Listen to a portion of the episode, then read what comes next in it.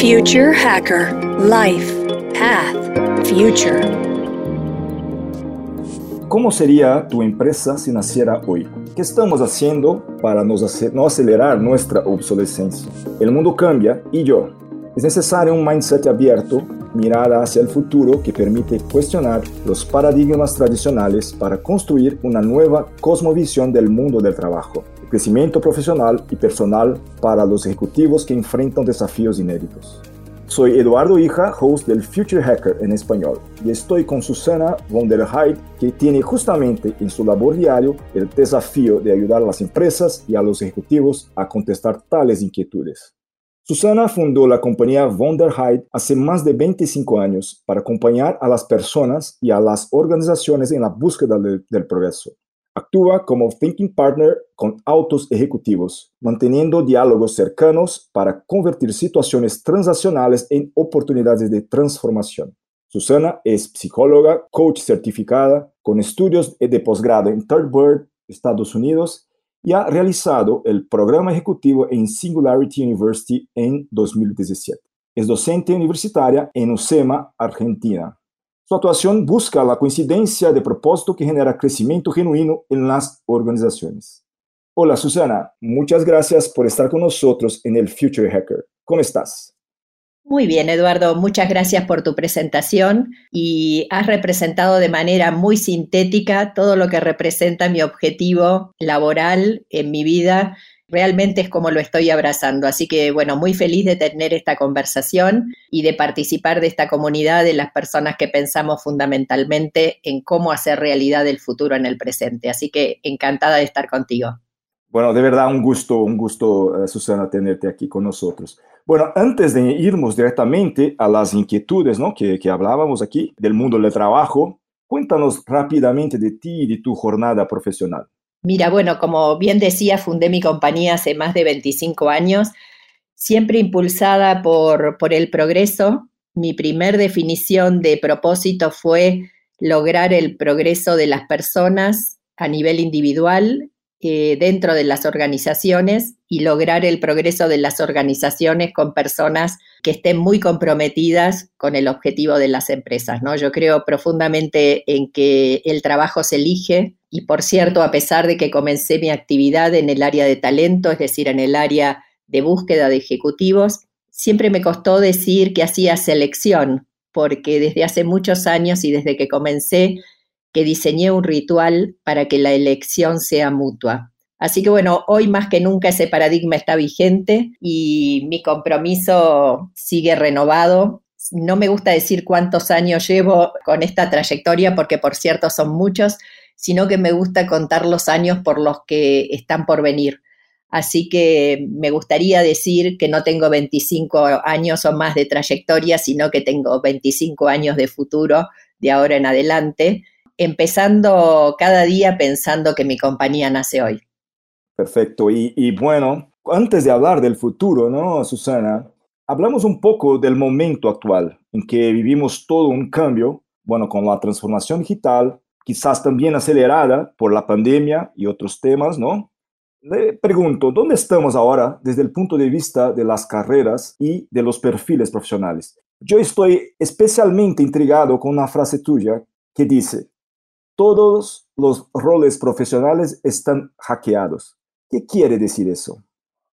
No solamente estoy enfocando mi trabajo desde la perspectiva de la persona que ingresa, ¿no? Desde ese rol de quien hace la elección mutua, sino que estoy trabajando intensivamente desde nuestra área de People and Culture, digamos personas y cultura, cuál es esa transformación que tenemos que producir en virtud de que creo firmemente de que todos los roles están hackeados.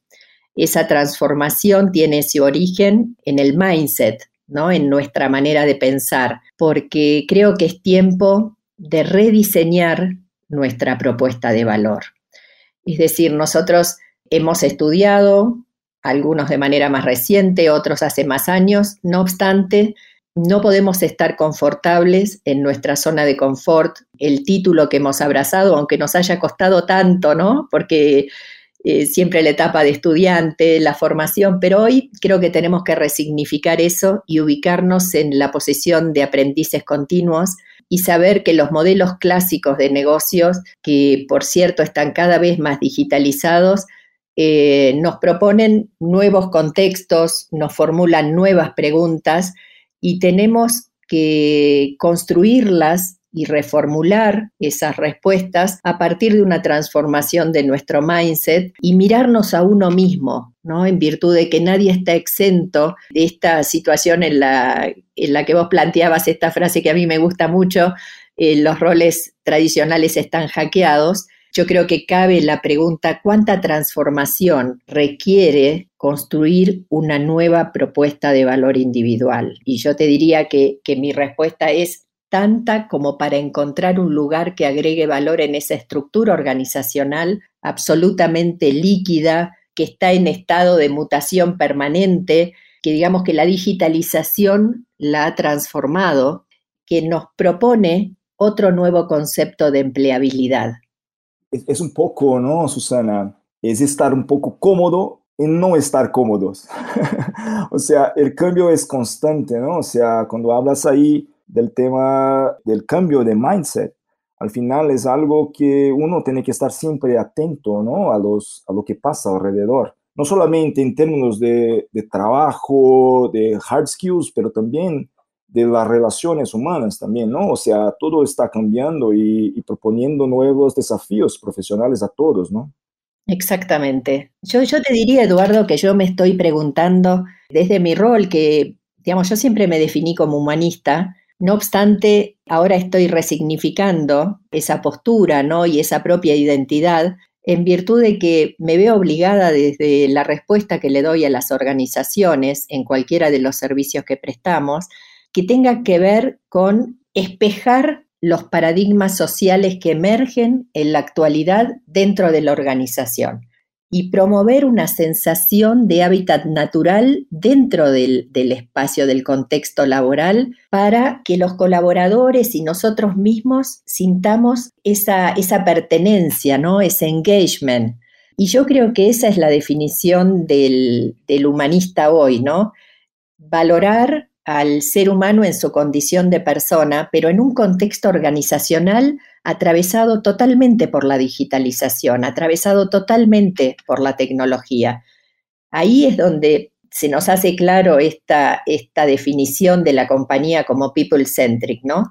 que refiere a una condición de humanistas aplicado al ecosistema organizacional, donde el objetivo final es la creación de condiciones más favorables para que cada persona se exprese con libertad, cumpla su propósito, se desarrolle, crezca en ese espacio que ya deja de ser humanista solo para ser tecnohumanista, para ser human to machine, es decir, para tener un, un mindset digital, para que haya una mutación en mi propuesta de valor y que mi propuesta de valor incluya a esa tecnología y a los códigos de pensamiento y estructura que nos propone la tecnología.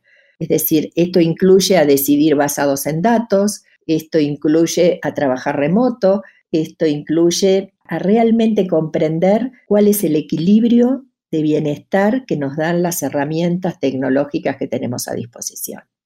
En, ese contexto, ¿no? hay también que comentas normalmente ahí el tema de liderazgo exponencial, ¿no?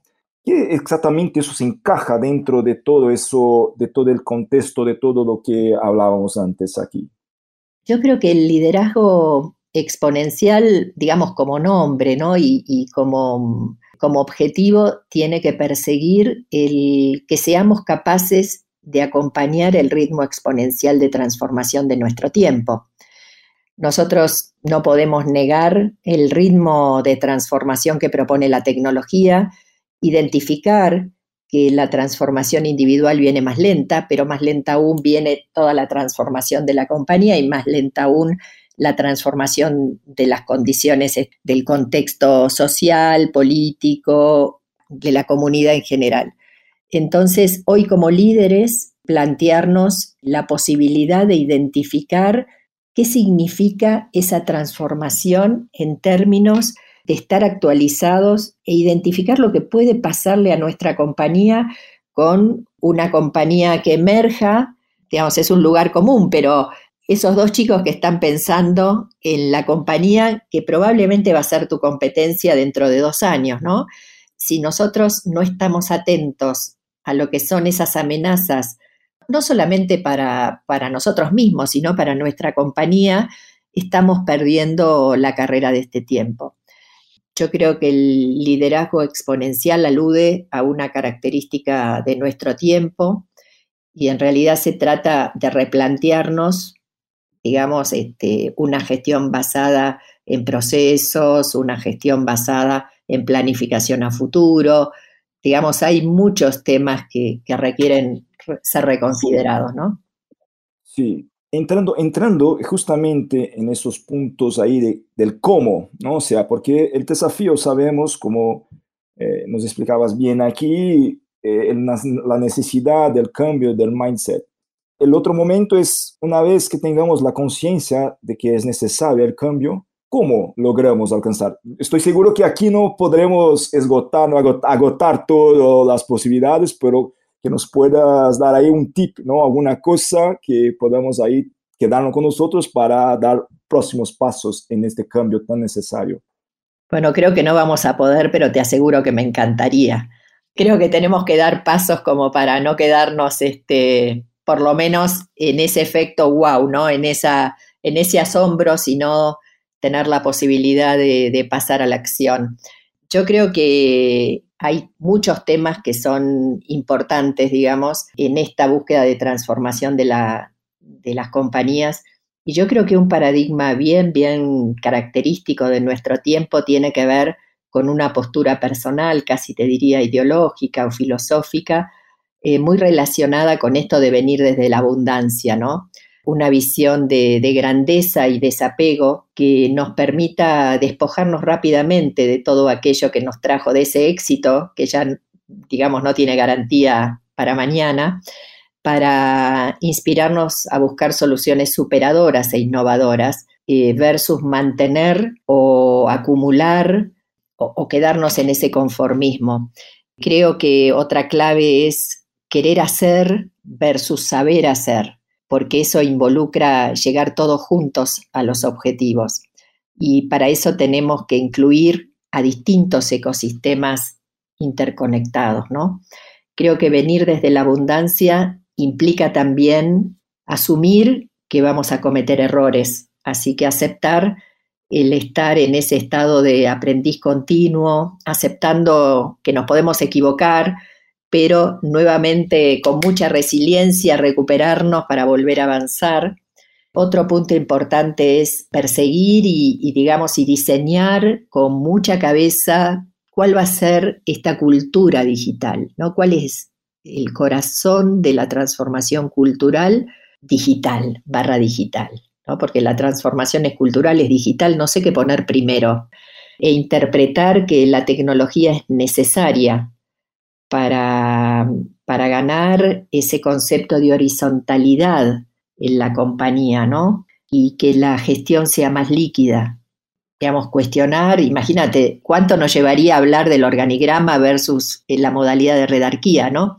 Porque ¿quién tiene esa jerarquía? El que tiene el saber, ¿quién tiene el saber? ¿Cómo se comparte? Y eso requiere de mucha grandeza para reconfigurar, ¿no? Y por último, creo que la perspectiva de diversidad, más allá del género, como un valor característico, digamos, y como un distintivo del mindset exponencial también, que vemos que por suerte está impregnando, está llegando y que tenemos que, que acelerar. Esto de la transparencia social es un concepto que me gusta mucho, es decir, donde las voces de la comunidad y los colectivos sociales estén espejados dentro de las culturas corporativas. Esos son los pasos ineludibles y primeros que tenemos que dar. Muy bien, muy bien. Está muy interesante la charla, Susana, pero hablamos para llegar a mi última eh, pregunta aquí. Hablando del futuro, claro, estamos en Future Hacker. El concepto, cuando, cuando, cuando dices, ¿no? El, el, cambio, organigrama, o sea, los, los roles están hackeados, o sea, cambio total, ¿no? Y el concepto de la empleabilidad en el futuro, el concepto de empleo, también está obsoleto. ¿Cómo será el nuevo concepto de trabajo, la relación del profesional con las empresas, por ejemplo? Sí, yo creo que ahí es, donde estamos viendo una transformación, digamos, muy marcada y que ya, ya la estamos viendo convertida en realidad. La incidencia de, la gig economy, ¿no? De, esos trabajos que no son trabajos fijos, sino que son, digamos, como esos, esos colaboradores satelitales que generan una relación de pertenencia que te diría que ya hoy, no sé, tal vez yo estoy hablando por mi propia experiencia donde ya lo estoy eh, viviendo como una realidad, este beneficio de contar con colaboradores que traigan su know-how, su especialización en el momento que la necesito. Esto que ya venía, digamos que recordarás que fue origen ya hace, no sé, creo que como 10 años del nacimiento del hackathon, ¿no? Como fenómeno de innovación en las compañías de tecnología, es decir, la inteligencia colectiva interna de la propia estructura empieza a tener su caducidad, porque bueno, de repente necesitamos innovación nueva, pero no la necesitamos permanentemente. Entonces, eh, yo creo que eso que tuvo origen y que fue tan, tan positivo y que luego lo trajimos como metodología dentro de las compañías para innovar, hoy se está dando en posiciones de cualquier otra especialidad, es decir, traer especialistas que no formen parte del plantel estable de la compañía. Yo creo que ahí tenemos muchísimo trabajo por hacer. Para serte honesta, creo que estoy notando bastante resistencia dentro de las organizaciones a virar a ese modelo y que el paradigma de la relación de dependencia, la pertenencia, nos va a costar todavía un poco ecualizarlo, ¿viste? igualarlo y que nos sintamos parte del equipo los que pertenecemos a la nómina y los que son eventualmente eh, colaboradores por proyectos. Pero creo que es parte del futuro y hacia eso tenemos que ir. Y mientras te lo voy diciendo, me imagino todo lo que tenemos que cambiar, todos los procesos internos y me encanta porque, bueno, porque si digo que hay que cambiar procesos es porque tenemos que actualizarnos. Así que, bueno, ese es un punto digamos, donde te diría que, la perspectiva corporativa está hipercaliente, es un tema top of mind. Fantástico, Susana. Bueno, ha sido genial y bueno, yo puedo decir por mí mismo que he aprendido muchísimo hoy también. Muchas gracias por tu tiempo, por compartir con nosotros eh, en el Future Hacker la visión, tu experiencia y todo lo demás, que esto nos va a servir ahí para mirar hacia el futuro de una forma bastante ahí productiva, de una forma muy positiva. Muchísimas gracias, Susana. Ahí, si quieres decir una última palabra, te dejo el, el espacio. Bueno, muchísimas gracias a vos por esta oportunidad y por este diálogo. Me sentí conectada, muy, muy conectada con todos ustedes. Así que muchísimas gracias y hacer realidad esto de traer el futuro al presente, animarnos y empecemos ya, no perdemos tiempo. Gracias, Susana. Future Hacker Life Path Future